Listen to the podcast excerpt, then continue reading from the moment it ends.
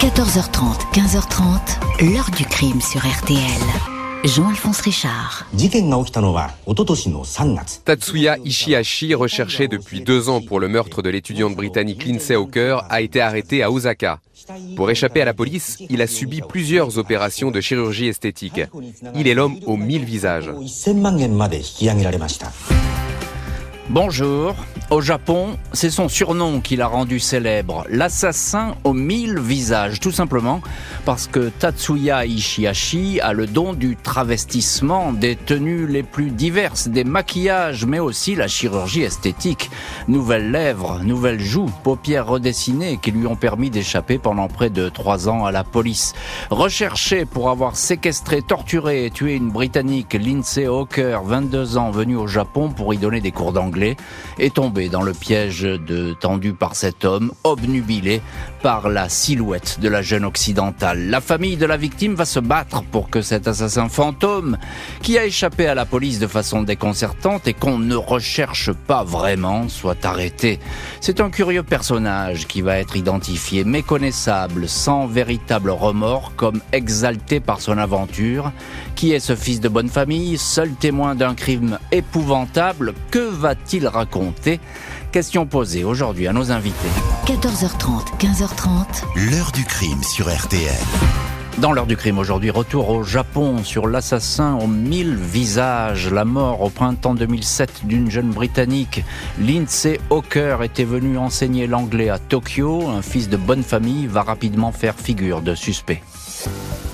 Lundi 26 mars 2007, Craig Keita, directeur de l'école de langue Nova à Koiwa, banlieue est de Tokyo, est préoccupé. L'une de ses professeurs, la britannique Lindsay Hawker, ne s'est pas présentée au cours. Lindsay, 22 ans, a jusque-là été d'une grande ponctualité. Elle n'a jamais manqué un seul rendez-vous. Ses colocataires, une Australienne et une Canadienne, sont contactés. Elles aussi ont essayé de la joindre depuis la veille sur son portable, mais sans succès. Elles ne l'ont pas vue du week-end. Rien qui puisse ressembler à la jeune prof arrivée au Japon depuis cinq mois et qui a toujours donné de ses nouvelles. Ses parents, Bill et Julia Hawker, qui vivent dans la petite ville de Brandon en Angleterre, n'avaient pas été emballés à l'idée de voir leur fille partir si loin, si loin, pas plus que Ryan, son petit ami, mais jeune diplômée de l'université de Leeds, avait insisté pour aller passer un an à Tokyo. Elle allait gagner beaucoup d'argent. Enseignante à l'école Nova et prête à donner des cours particuliers, tout se passait bien, même si récemment elle a envoyé un message à son petit ami pour lui raconter qu'un type l'avait suivi dans la rue avant de le rassurer. Ne t'inquiète pas, pas de souci à propos du gars qui m'a suivi. C'est juste dingue le Japon. Je t'aime. La police est alertée de la disparition de Lindsay. Elle se renseigne aussitôt auprès de ses colocataires. Celle-ci évoque l'histoire du jeune homme qui a suivi Lindsay. C'était il y a cinq jours, le 21 mars. Cet individu a coursé leur copine qui rentrait à l'appartement à vélo. Il ne l'a pas lâché jusqu'à l'entrée. Il voulait prendre des leçons d'anglais. Au pied de l'immeuble, il a demandé s'il pouvait monter, boire un verre d'eau car il avait très soif. Lindsay n'était pas inquiète car elle savait que ses colocs étaient sur place. Elle décrive un jeune homme grand, très mince, le visage émacié, cheveux abondants noirs avec une pointe qui descend sur le front. Il n'est pas resté très longtemps. Il a dessiné rapidement le visage de Lindsay sur un morceau de papier. Il a noté son prénom, Tatsuya, laissé son numéro de téléphone et son adresse mail. Les enquêteurs identifient tout de suite le dénommé Tatsuya Ishihashi, 28 ans, étudiant en horticulture. Il habite dans un immeuble moderne du quartier de Gyotoku, à 19h, la police sonne à sa porte sur le palier du quatrième étage. Ishihashi ouvre, ne pose pas de questions, laisse entrer huit agents du commissariat de quartier. Ces derniers notent tout de suite un logement en désordre, des habits de femmes dispersés un peu partout, des traces de terre qui mènent à un petit balcon. Une baignoire en plastique remplie de sable et de terreau dissimule une forme. C'est bien un corps. Le temps que les policiers tentent d'empoigner le locataire, ce dernier les bouscule, s'enfuit en chaussettes dans la cage d'escalier. On le poursuit dans la rue. Il est déjà loin. Il s'engouffre dans un vélo taxi et disparaît.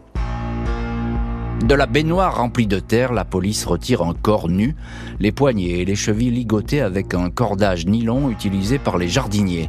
Une des colocataires, la Canadienne Nicole Prijma, identifie la victime. Elle décrit une jeune femme qui a été martyrisée, suppliciée. La moitié de son crâne avait été tondu, son visage était méconnaissable et portait de très nombreuses traces de coups, racontera la jeune femme. Lindsay était sportive et dynamique. Elle a certainement lutté, mais n'a pas pu se défendre, ajoutera-t-elle. L'autopsie indique que les souffrances et les tortures endurées ont probablement duré des heures. La prof d'anglais a été séquestrée pendant le week-end, battue, violée, avant d'être étranglée. Le père et le petit ami de l'INSEE, sous le choc, débarquent à Tokyo. Ils espèrent que l'assassin, identifié dès la première heure, va être rapidement rattrapé. Le directeur de l'école ou officier l'INSEE indique Personne ne comprend ce qui s'est passé. On le saura quand on va capturer le coupable. Et tout le monde, en fait, se dit à ce moment-là que cette cavale, celle d'un jeune étudiant en chaussettes, est partie sans argent dans les rues de Tokyo, que tout cela ne peut pas s'éterniser. Eh bien, tout le monde se trompe, car il va falloir presque trois ans pour capturer cet individu qui a de l'imagination et le don de se transformer. On va voir tout ça dans la suite euh, de l'heure du crime, car on va finir par l'appeler l'assassin aux mille visages. Alors, il y a une jeune prof anglaise tuée avec sadisme en plein Tokyo. Et tout de suite, l'affaire est retentissante. Bonjour Yann Rousseau.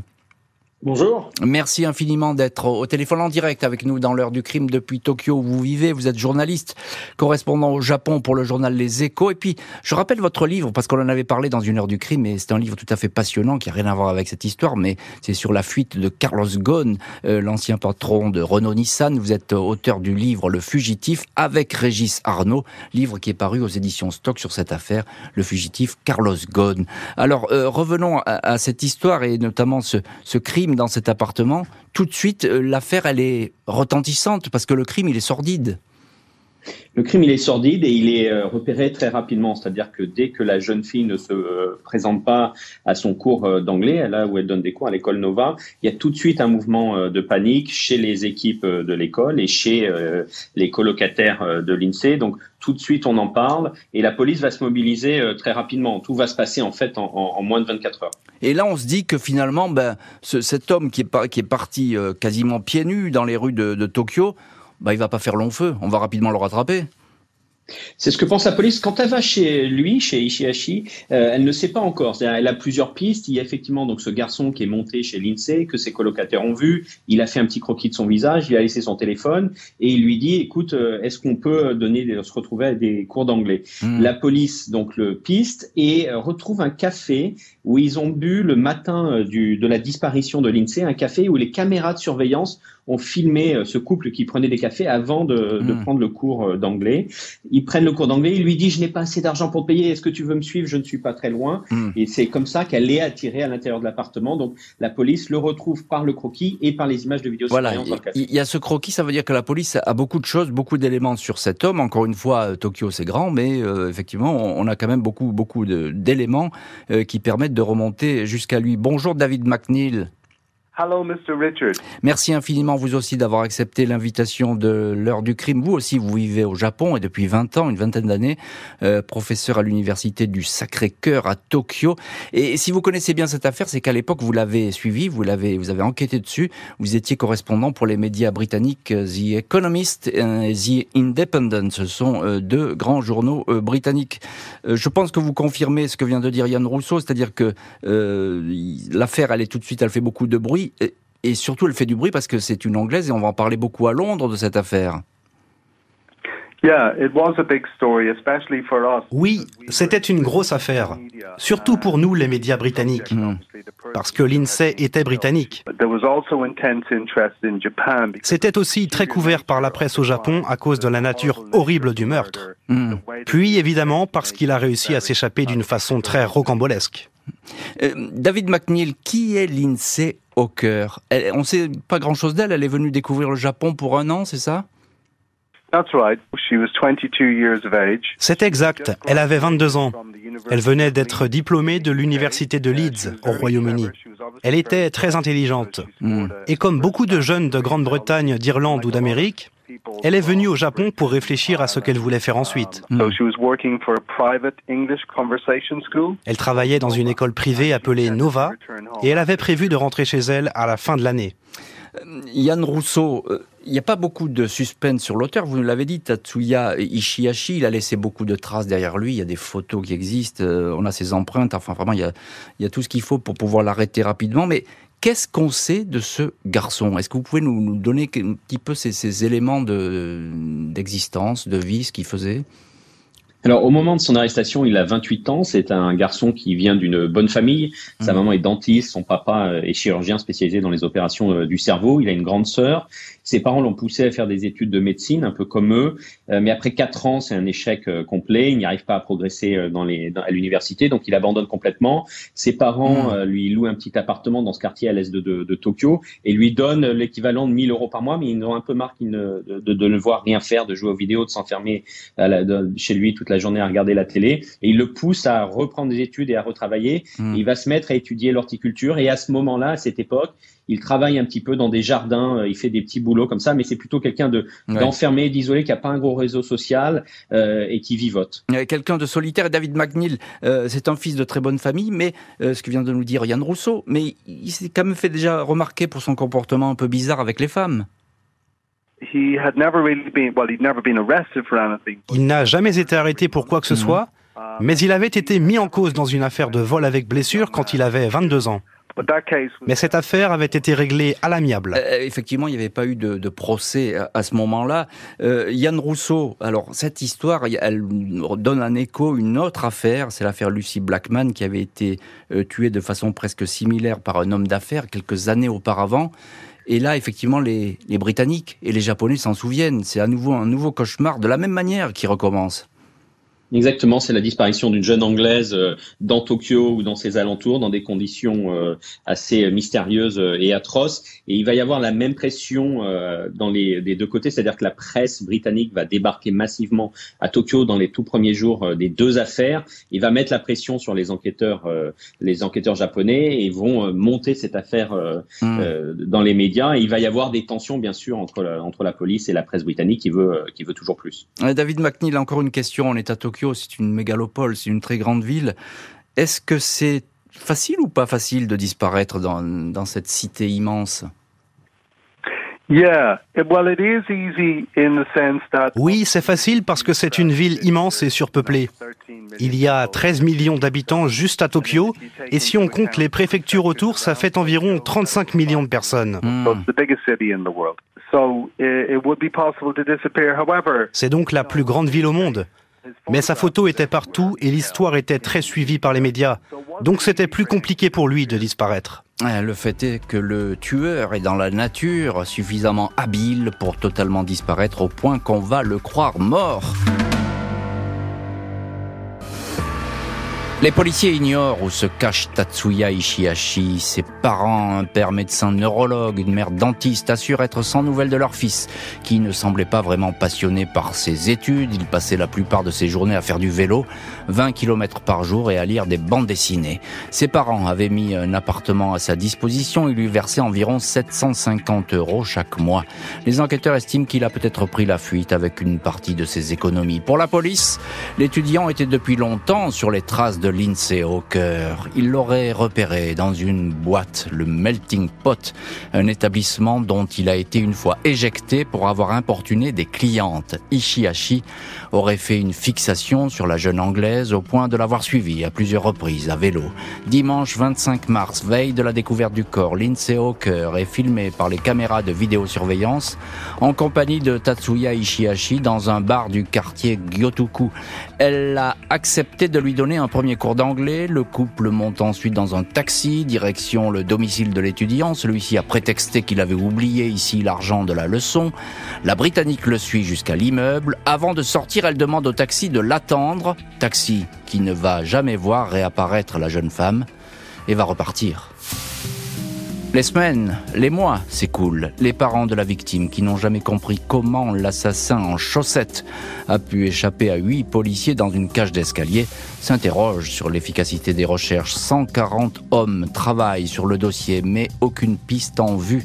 Des enquêteurs persuadés que Ishihashi s'est suicidé dans un coin reculé de la montagne et qu'on ne le retrouvera jamais. Des rumeurs indiquent qu'il se travestirait en femme et se cacherait dans le quartier chaud de Tokyo au milieu des prostituées c'est une fausse piste. 21 mars 2009, deux ans après l'assassinat, la police japonaise organise une campagne d'affichage de photos du suspect.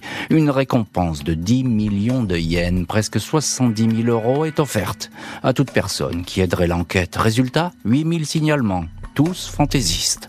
Les parents de Lindsay Hawker désespèrent. Ils se tournent alors vers la mafia japonaise, les Yakuza. Ils nous ont dit qu'ils chercheraient sur leur territoire. Eux aussi ont des enfants. Ils comprenaient notre démarche, racontera Bill Hawker au journal le Daily Mail coup de théâtre, la police est alors informée que Tatsuya Ishihashi est bien vivant. Il aurait fréquenté ces derniers mois des cliniques de chirurgie esthétique, notamment à Osaka, pour se faire opérer le visage. Il s'est fait refaire le nez qui a été remonté. Une double paupière a été construite pour donner à son regard une allure plus occidentale. Les lèvres ont été amincies. Les oreilles ont été modifiées.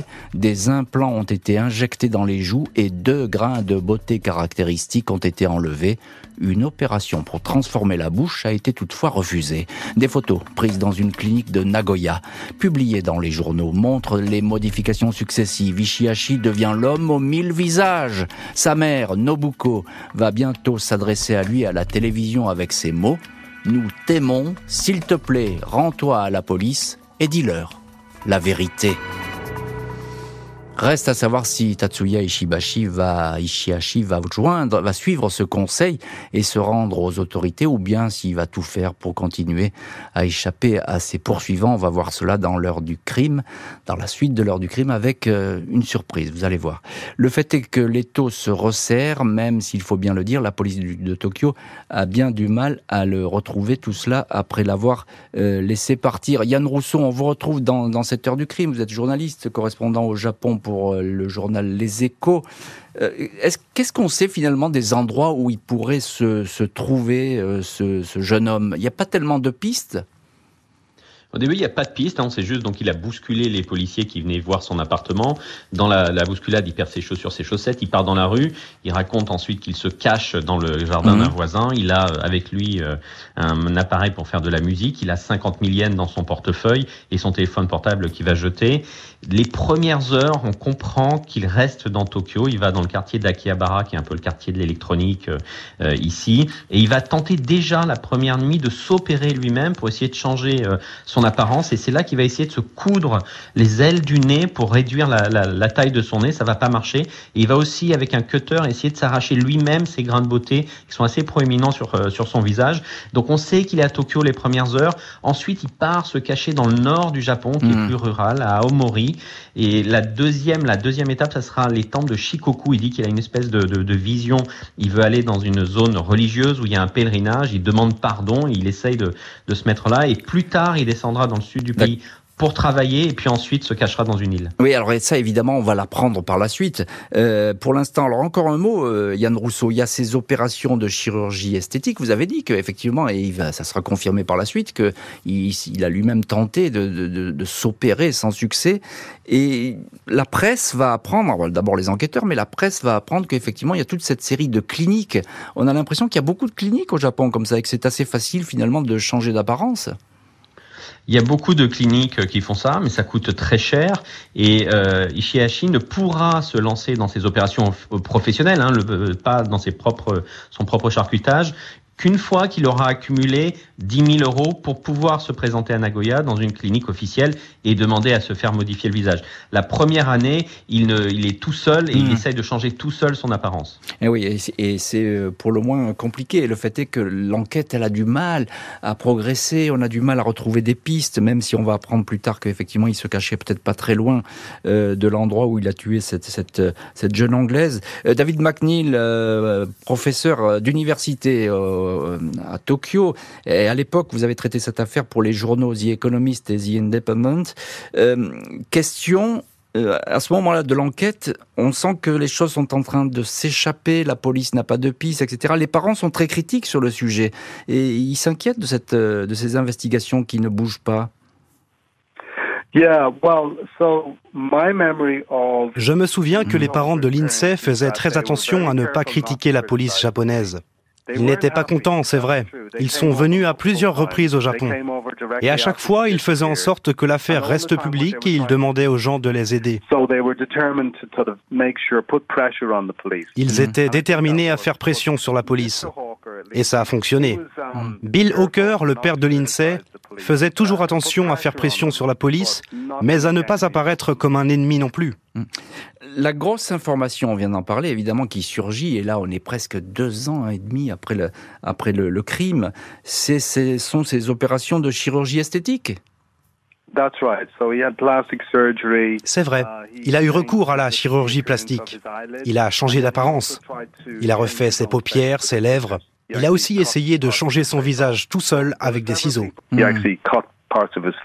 Il s'est coupé des parties du visage. C'est comme ça que plusieurs personnes l'ont dénoncé. L'un était chirurgien esthétique et l'autre travaillait avec lui sur les chantiers. Alors ça, effectivement, on va y venir. On va voir que les langues vont se, délier. Mais encore une question, David McNeil. Euh, là, il commence, il est dans les journaux maintenant, il commence à devenir célèbre. Il y a les photos de, de ces cliniques qui sont publiées, il y a cette histoire de changement de visage qui fait beaucoup de bruit il devient, c'est comme ça qu'on va le surnommer, hein, il devient l'homme aux mille visages, c'est ça? Oui, je pense que c'est certainement l'une des raisons pour lesquelles cette affaire est devenue si connue. Il était déterminé à ne pas aller en prison. Il s'est rendu célèbre parce qu'il était bon pour ne pas se faire remarquer et ne pas se faire arrêter surtout. Tout ça était vraiment inhabituel. Il ne voulait surtout pas aller en prison et il faisait tout ce qu'il pouvait pour ça même changer d'apparence. C'est ce qui a rendu cette affaire si fascinante aux yeux du public. Et on comprend bien d'ailleurs parce qu'effectivement, euh, L'assassin aux mille visages, c'est un titre qui frappe les imaginations. Euh, Yann Rousseau, là on est au cœur de l'enquête, on n'a pas encore retrouvé, euh, des pistes commencent à apparaître, il y a des éléments qui, surgissent. Vous, vous disiez tout à l'heure qu'il avait un peu d'argent avec lui, mais là où on est surpris, c'est qu'une cavale de ce genre, qu'elle soit au Japon ou ailleurs, ça coûte très cher. Et on peut se poser des questions d'ailleurs de savoir euh, euh, qui peut le financer à un moment donné.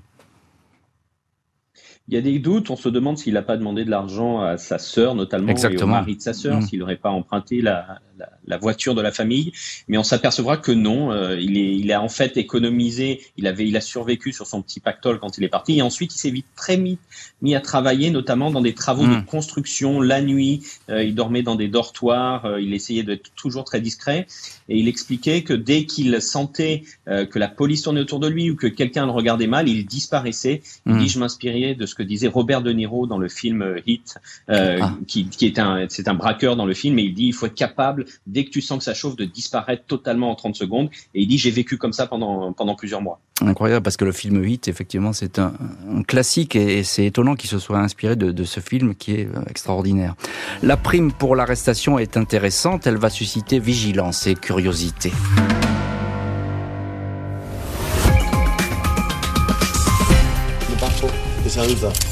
C'est terminé. Nous nous sommes battus pour obtenir justice pour notre fille. C'est chose faite. Merci à la police japonaise qui a enfin arrêté le tueur. Nous sommes soulagés que tout ça soit terminé. Dans l'heure du crime, nous revenons aujourd'hui sur l'affaire de l'assassin aux mille visages. Après avoir violé et tué en mars 2007 près de Tokyo une jeune professeure britannique, l'étudiant Tatsuya Ishihashi a disparu, introuvable. Il s'est fait refaire le visage. 32 mois après, on va enfin le retrouver. Octobre 2009, peu après avoir établi que Tatsuya Ishihashi, désormais âgé de 30 ans, a subi plusieurs opérations de chirurgie esthétique, la police de Tokyo remonte jusqu'à une entreprise de construction d'Ibakari, près d'Osaka. Il se pourrait qu'un ouvrier, un certain Kosuke Inoue, soit le suspect. Cet homme avait été embauché sur un grand chantier le 19 août 2008, soit un an et demi après le meurtre. Il se disait sans le sou. Il est décrit comme portant des cheveux longs, une petite barbe, des lunettes fumées. Il a travaillé ici 14 mois et s'est évaporé. il y a quelques semaines. Il a utilisé tous ses salaires pour payer des cliniques esthétiques. Sur le chantier, dans sa chambre, on trouve un dictionnaire japonais-anglais, les aventures d'Harry Potter, et une demande de passeport au nom de Kosuke Inoue. Les prélèvements d'empreintes confirment que l'individu est bien l'assassin. Mardi 10 novembre, vers 17h30, un guichetier du port d'Osaka appelle la police pour indiquer qu'un homme, casquette, lunettes noires, masque chirurgical, ressemble fortement au suspect. Il vient d'acheter un ticket pour l'île d'Okinawa, 18 heures de bateau. Les policiers foncent sur place, ils interpellent l'individu. Au bout de 10 minutes, ils lâchent Oui, c'est moi, je suis bien l'homme que vous recherchez. En garde à vue, Tatsuya Ishihashi reconnaît l'assassinat de Lindsay Hawker. Il voulait la séduire, elle a refusé, il l'a massacrée. Il raconte s'être caché à Tokyo, puis il est parti sur l'île montagneuse de Shikoku. Il a fait le tour des temples bouddhistes pour prier pour la jeune anglaise. Il racontera plus tard avoir séjourné aussi sur l'île déserte d'Oa. Il logeait dans un bunker militaire désaffecté, se nourrissait de fruits sauvages, de quelques poissons et de serpents qu'il faisait rôtir. Il a eu alors l'idée d'accélérer le processus de chirurgie esthétique. Il était à court d'argent, il s'est donc fait embaucher sur un chantier. Et on retrouve dans cette heure du crime l'un de nos invités, c'est David McNeil, euh, britannique euh, qui vit au Japon, professeur et à l'époque euh, correspondant pour les journaux The Economist et The Independent. David, vous avez suivi cette affaire pour ces, ces deux publications. Fin de cavale pour l'ancien étudiant cavale pour le moins aventureuse si on écoute ce qu'il raconte euh, en garde à vue. Pendant qu'il était en fuite, il a été un peu partout. Il a travaillé pendant 14 mois à Osaka, dans une entreprise de construction. Puis il est monté au nord du Japon, où il a vécu comme un sans-abri pendant quelques temps. Après, il est allé sur plusieurs îles. Il a vécu de tout ce qu'il pouvait trouver. À la fin de sa cavale, il est retourné sur un chantier de construction pour se faire de l'argent. Euh, Yann Rousseau, journaliste, et vous êtes correspondant au Japon pour le journal français Les Échos, euh, et vous êtes en direct aujourd'hui dans, l'heure du crime. Euh, il est arrêté, ça n'a pas été facile, et jusqu'au bout, il essaie de, bah, de contourner un peu l'obstacle, il dit pas tout. C'est compliqué ces, interrogatoires au début son arrestation arrive assez rapidement après la dénonciation de la dernière clinique, clinique qui lui a fait l'opération. La rumeur va sortir euh, dans les médias euh, japonais. Hmm. C'est là qu'il va prendre, il va dire, il faut absolument que je redisparaisse, que je hmm. reparte dans mon île déserte, et il va se faire attraper au terminal. Il n'oppose pas de résistance au moment où il se fait arrêter euh, dans le tribunal, dans le terminal. Hmm. C'est euh, le la personne qui lui a vendu le ticket qui vient, qui l'a dénoncé, qui a appelé la police. Hmm. Il dit juste je suis Ishihashi. Il part au poste, il boit un peu de thé, il raconte, il reconnaît qu'il euh, qu'il a bien tué la jeune femme. Il veut pas donner de détails et il dit je n'ai pas besoin de parler plus et il refuse de s'alimenter dans les premiers jours. Donc les, les premières heures d'interrogatoire, les premiers jours d'interrogatoire sont assez durs parce qu'il veut pas vraiment expliquer ce qu'il a fait pendant sa cavale et le jour du crime. Alors, il y a quelque chose de, frappant, et les parents d'ailleurs de la, de la victime vont le souligner tout de suite, c'est que bah, il n'est pas du tout dans la compassion, euh, ce jeune japonais. À aucun moment, on a l'impression qu'il est euh, dans, le, dans l'affliction, dans la peine et dans le remords. Alors, lui dira plus tard, euh, il dit que les parents disent qu'il est très dur, qu'il ne s'excuse pas vraiment, euh, sauf au procès. Hmm. Lui, il dit qu'il était vraiment traumatisé par ce qu'il avait fait. C'est pour ça qu'il allait dans cette région des temps pour demander pardon. Il dit j'espérais redonner la vie à Lindsay euh, en hmm. priant. Il dit qu'il n'avait pourtant pas le courage ni de se suicider ni de se rendre à la police, qu'il avait conscience des faits, mais qu'il n'avait pas le courage d'assumer en fait. Hmm. David McNeil, est-ce que selon vous, il aurait continué à fuir cet assassin? si on ne l'avait pas attrapé? Je pense que c'est possible. Je pense que si les parents n'avaient pas maintenu la pression sur la police et autant médiatisé l'affaire, il aurait pu disparaître et ne jamais être retrouvé. Un an et demi après son arrestation, le suspect va être jugé. Il risque la peine de mort. 4 juillet 2011, Tatsuya Ishihashi, 32 ans, comparé devant le tribunal de district de Shiba dans l'agglomération de Tokyo. Chemise noire, jean noir usé, cheveux qui retombent sur des sourcils remodelés par la chirurgie esthétique. L'accusé au teint très pâle annonce d'emblée Oui, je l'ai tué. Oui, Lindsay est morte à cause de moi. Mais je ne voulais pas la tuer. Avant le procès, il a écrit à la famille de la victime J'ai fait du mal, je suis le seul coupable, je n'oublierai jamais ce que je lui ai fait et ce que je vous ai fait. Ishihashi explique que Lindsay Hawker n'est plus là pour raconter ce qui s'est passé, mais lui, il va dire la vérité. Il ne bronche pas cependant lors du visionnage des photos épouvantables de la scène de crime alors que les parents de la jeune fille détournent les yeux. La locataire qui a reconnu le corps Nicolas Nicole Prishma est formelle. Je pense qu'il a pris du plaisir à faire ça. Il l'a tué de ses deux mains. Si j'étais vous, je le condamnerais à mort. Ishihashi raconte qu'il a attiré la jeune femme chez lui car il voulait avoir une relation intime avec elle. J'ai cédé à la tentation, dit-il. La dernière image de Lindsay la montre avec son tueur dans l'ascenseur de son immeuble juste avant de pénétrer dans l'appartement. Ma fille était prête à aider tout le monde. C'est pour cela qu'elle est là où elle se trouve aujourd'hui, indique Bill Hawker. Lui aussi souhaite une condamnation à mort. Les procureurs préconisent la perpétuité. 21 juillet, Tatsuya Ishihashi est condamné à la prison à vie. Pas de peine de mort donc pour euh, euh, cet assassin, mais la prison à vie, la prison à perpétuité. Euh, David McNeil, vous êtes à, l'époque à ce procès correspondant pour les journaux The Economist, The Independent, procès très suivi évidemment par la, presse britannique parce que c'est une jeune anglaise qui a été tuée. À quoi est-ce qu'il ressemble ce procès, cet accusé? Comment est-ce qu'il se comporte cet assassin?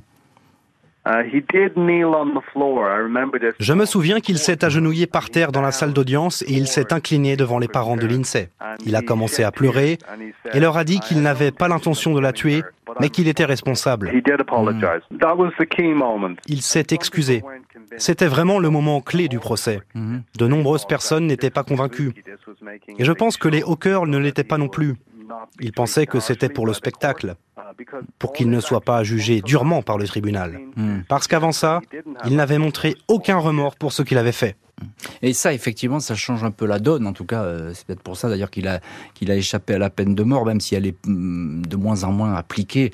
Euh, je pense au, Japon. Yann Rousseau, vous êtes euh, journaliste là-bas, vous êtes correspondant pour le journal Les Échos. Vous vivez à Tokyo, vous connaissez très très bien ce, ce pays.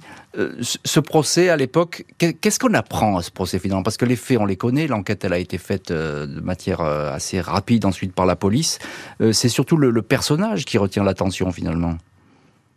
Oui, on n'apprend pas grand-chose sur euh, l'acte lui-même. Enfin, ce qu'on comprend, c'est que le, il donne quelques détails quand même atroces sur la nuit euh, avec Lindsay. C'est-à-dire qu'au début de l'enquête, on pensait qu'il l'avait euh, tué euh, assez rapidement. Hmm. Et en fait, il dit qu'il a hésité un moment dans la nuit, elle l'a laissé en vie, elle l'avait supplié, une fois qu'il l'avait attaché et qu'il l'avait violé, elle l'avait, il l'avait battu et elle le suppliait de laisser partir. Il dit qu'il s'endort sous le coup de l'émotion. Elle se réveille dans la nuit, elle est en train d'essayer de, de, de, se détacher pour hmm. s'enfuir. Et là, il dit que vers 4 heures du matin, il craque et c'est là qu'il décide de la tuer et d'ensuite euh, la placer sur, euh, dans, sur son balcon avec des produits pour essayer de, de, de, dissoudre le corps. Donc il donne tous ces détails qui sont assez atroces euh, pour la famille, mais il n'explique pas vraiment ses motivations et il dit hmm. c'était l'espace d'un temps, je voulais pas lui faire de mal. Il essaye de défendre le fait que ce n'était pas qu'il n'avait pas préparé cet assassinat, qu'il n'avait pas anticipé son crime.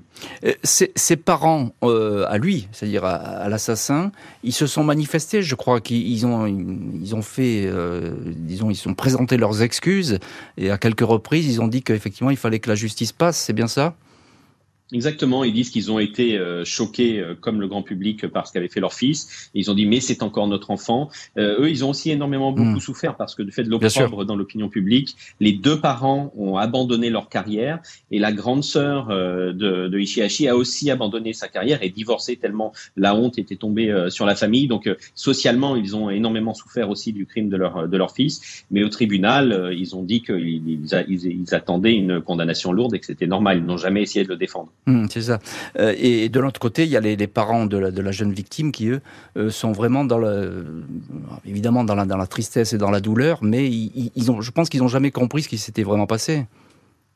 Ils n'ont pas obtenu les détails qu'ils espéraient. ils ont ensuite compris le long du procès que la peine de mort serait assez peu probable. C'est-à-dire qu'avant d'entrer dans le tribunal au, début juillet, euh, le père, euh, dans les interviews, disait qu'il aurait aimé la peine de mort pour Ishihashi. En fait, au Japon, le code pénal n'est pas très précis. On peut éventuellement euh, condamner quelqu'un à la peine de mort pour un seul meurtre, mais c'est extrêmement rare.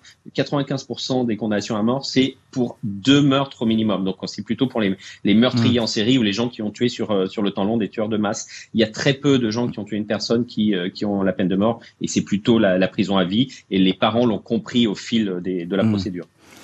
Un condamné qui ne lâche rien, qui t'a choqué, il va faire appel. 15 mars 2012, Tatsuya Ishihashi demande un nouveau procès. Mais un mois plus tard, les juges rejettent la requête. Selon eux, l'individu a toujours cherché à avoir des excuses, il n'a jamais montré de regrets sincères. Il a dit qu'il ne voulait pas tuer la jeune femme alors que celle-ci est morte dans des souffrances décrites comme défiant l'imagination. L'assassin aux mille visages est incarcéré dans un pénitencier de la région de Tokyo. Aucune libération conditionnelle n'est envisagée. Même si mon fils s'était enfui très loin, la famille de Lindsay et la nôtre, nous aurions continué à souffrir. Tatsuya a commis un crime. Il est donc normal qu'il ait été jugé. Il doit maintenant payer sa dette. Et c'est évidemment le père de Tatsuya Ishihashi qui s'exprime et qui, euh, voilà, il est désormais euh, rassuré de, cette fin d'affaire, comme peuvent l'être aussi les, les, parents de la victime, même si euh, c'est un désastre à la sortie. David McNeil, est-ce qu'est-ce qu'il devient en prison, Tatsuya Ishihashi plus personne ne parle de lui. C'est comme ça que les choses fonctionnent au Japon. Une fois que vous entrez dans le système carcéral, vous êtes oublié. Ici, il n'y a pas de grandes interviews, il ne devient pas une célébrité. On ne sait donc pas ce qu'il devient. Depuis plusieurs années, personne n'a entendu parler de lui. Oui, c'est étonnant, mais effectivement, au Japon, la, discrétion est de mise. Euh, David McNeil, bah, vous, vous avez, je, rappelle, hein, vous aviez suivi à l'époque cette, cette, histoire pour les journaux The Economist et The Euh, est-ce qu'il peut sortir un, jour de prison Tatsuya Ishihashi il pourrait, mais il sera sûrement vieux. Les peines à perpétuité au Japon ont tendance à être longues parce qu'elles sont généralement indéfinies. Il n'y a pas de période précise où vous pouvez être libéré. La moyenne est de 30 ans, mais depuis quelques années, ça s'allonge. Donc on peut s'attendre à ce qu'il soit assez âgé lorsqu'il sortira. Euh, Yann Rousseau, vous, vous êtes euh, correspondant au Japon pour le journal français Les Échos. Euh, vous vivez là-bas et vous êtes en direct dans l'heure du crime. c'est une histoire vraiment qui est très célèbre, qui a marqué les imaginations au Japon. Je crois qu'il y a eu un film, des documentaires, sûrement peut-être des livres qui ont été écrits, beaucoup d'articles. Alors, il y a d'abord eu le livre qu'il a lui-même écrit juste avant le, le, procès. Ah oui, un mot euh, là-dessus, un mot là-dessus, euh, Yann Rousseau. Allez-y. donc c'est un livre qui s'appelle Jusqu'à l'arrestation. En fait, il raconte la période entre le moment où il s'échappe euh, euh, et qu'il échappe à la police pieds nus et qu'il part en cavale, et le moment où il est arrêté. Donc il raconte sa peur. Et il raconte au quotidien. C'est plein de petits détails, notamment sur le passage dans l'île, puisqu'il avait trouvé une toute mmh. petite île exotique sur une carte dans une bibliothèque. C'était une île sur laquelle il pouvait aller en marchant à marée basse sur un banc de sable. Il est arrivé dans une île où il y avait que deux mmh, très vieilles mmh. personnes qui habitaient et il se cachait là. Il y allait quatre fois en tout, et c'est ce qu'il révèle dans ce livre juste avant le procès, pour dès que ça allait mal sur un chantier de construction, dès qu'il avait peur d'être opéré, dès qu'il y avait un reportage sur lui à la télé, qu'il avait peur que, la pression, il s'enfuyait dans cette petite île euh, pour y vivre quelques semaines, euh, plusieurs séjours où il mangeait euh, ce qu'il trouvait sur place. Et la, difficulté, il raconte, c'est de, trouver de l'eau potable. Et du coup, il allait dans l'île voisine à marée basse pour voler de l'eau potable. C'est ce qu'il raconte dans le livre. Ce livre est devenu un film en 2013 qui a pas très bien marché, très bien marché ici, avec un gros débat sur fallait-il le faire. Mm. Et à chaque fois, la famille de Lindsay a essayé de s'opposer aux sorties du livre et du film, mais elle n'a pas pu. Mm. Euh, le, tueur a lui proposé de leur verser les royalties, hein, les, les, les, droits de, je crois, ce livre, mais les parents je crois, qu'il était même obligé, euh, Yann Rousseau. Alors, il est censé euh, payer des dommages à la famille de la victime, mais les, les, les parents de l'INSEE ont dit qu'ils ne voulaient jamais rien toucher de, du tueur de leur fille. Mhm. Euh, David McNeil, euh, on, vient de le dire avec euh, Yann Rousseau, il a écrit ses mémoires, L'assassin, mais il ne parle pas proprement dit de, l'assassinat hein, dans ce livre, il faut être clair. Tout d'abord, le livre s'est plutôt bien vendu. Hmm. Il s'est vendu à plus de 100 000 exemplaires. Ça en fait un best-seller. Je pense que beaucoup de gens étaient curieux. Il y avait une sorte de curiosité morbide sur le crime lui-même et sur comment il avait réussi à s'échapper. Mais beaucoup étaient choqués de ce qu'il avait écrit et que le livre ait été publié par une maison d'édition. Hmm. Euh, encore un mot euh, sur les parents de l'INSEE, David McNeil. Euh, on, peut dire qu'ils se sont battus jusqu'au bout pour que le meurtre de leur fille soit résolu, parce que effectivement l'enquête au début, bah, ça allait très doucement, ça a été très laborieux, et sans doute sans leur détermination, sans leur courage, sans leur volonté, bah, peut-être que le meurtrier n'aurait pas été condamné. C'est eux qui ont fait vraiment le, qui ont mené presque l'enquête. Oui, sans aucun doute. J'ai suivi l'affaire assez attentivement quand j'étais journaliste. et j'ai rencontré les Hawkers à plusieurs reprises.